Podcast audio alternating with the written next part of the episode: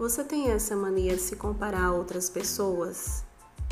Confesso que já tive e percebia que, embora estivesse buscando a minha melhor versão, a realidade me mostrava que, ao me comparar com outras pessoas, eu acabava me distanciando da minha essência. Uma vez, o ex-presidente dos Estados Unidos, Theodore Roosevelt, disse que a comparação é a ladra da alegria mas é também uma função normal do nosso cérebro, afirmou a especialista em liderança Amy Kane no portal Fast Company.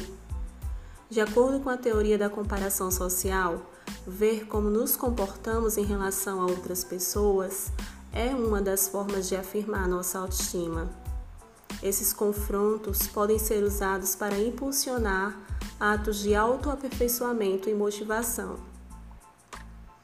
Apesar disso, podem surgir também efeitos negativos, especialmente para aqueles que convivem com a baixa autoestima.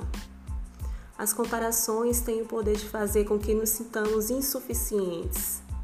A autora apontou algumas questões para explicar os motivos pela qual a comparação é algo sem sentido. Como já bem disse o monge japonês, uma flor não pensa em competir com a flor do lado ela apenas floresce.